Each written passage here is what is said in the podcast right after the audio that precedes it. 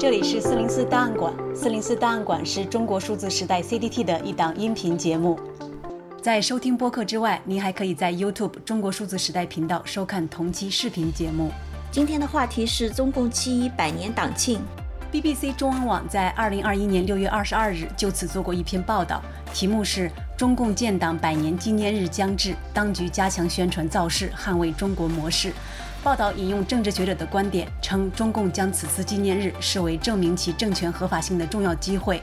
无处不在的宣传攻势向中国民众传递了同一个信息：只有党才能让中华民族走向复兴。而习近平更将自己塑造为值此伟大复兴之际中国人自豪感的缔造者和捍卫者。如此重要的日子，自然不能出半点差池。有网友引用电视剧《走向共和》中慈禧太后的台词：“谁要是让我这个生日过得不舒坦，我就让他一辈子不舒坦。”总结中共在百年庆典前严密盯防的心态。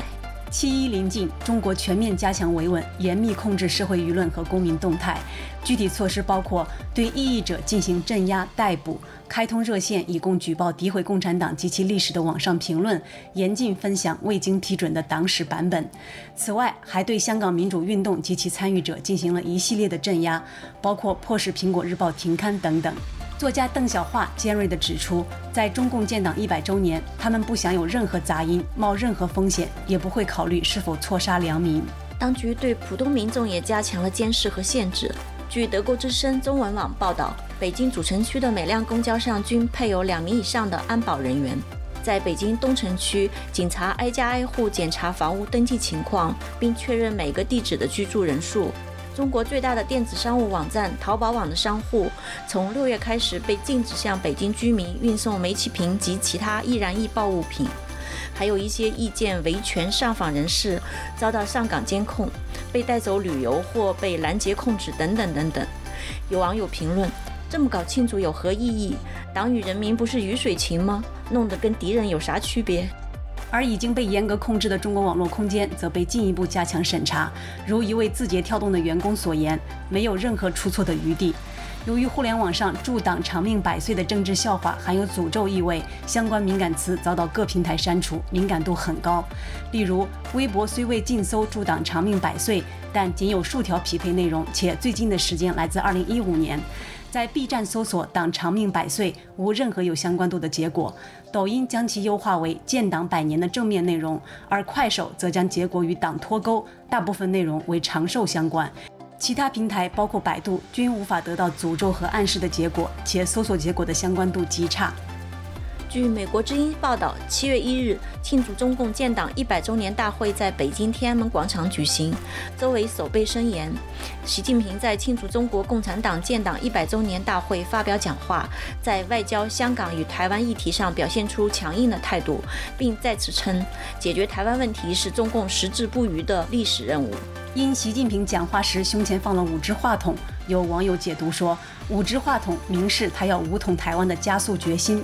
在讲话中，习近平强调，中国人民绝不允许任何外来势力欺负、压迫、奴役我们。谁妄想这样干，必将在十四亿中国人民用血肉铸成的钢铁长城面前碰得头破血流。知名媒体人程毅忠在推特上讽刺说：“是的，欺负、压迫、奴役中国人民的权利，必须独家垄断在中共手上。”今年庆祝活动期间，新浪微博热搜榜前五十均与建党一百周年有关。据称，公众人物，尤其娱乐明星，都在尽力避免在七一这个特殊时刻登上热搜榜，以免引发不必要的网络非议。一名知情的推友透露说，今天所有大国明星都在降热搜，包括花钱买降热搜，因为这时候出现在热搜上属于大不敬。还有微博名为“是段小姐来了”的娱乐账号，给国内曾参加电视选秀节目的艺人逐个拉清单，统计七月一日零点至十一点期间有哪些艺人未转发庆贺建党百年微博。这一严厉的爱党爱国政审让不少网民感到过于夸张，称此为二十一世纪的红卫兵小将。当然，也有不少小粉红表示支持，称爱党爱国不绝对，就是绝对不爱党不爱国。今年三月九日，驻港官员宋如安在被问及爱国的含义时，明确表示：“我们讲爱国，并不是说爱一个文化的历史的中国，而是爱中国共产党领导的现在的中华人民共和国。”有网友说：“对于什么叫爱国，曾经有过疑惑与迷茫。没想到如今官方可以将它说得如此清晰直白。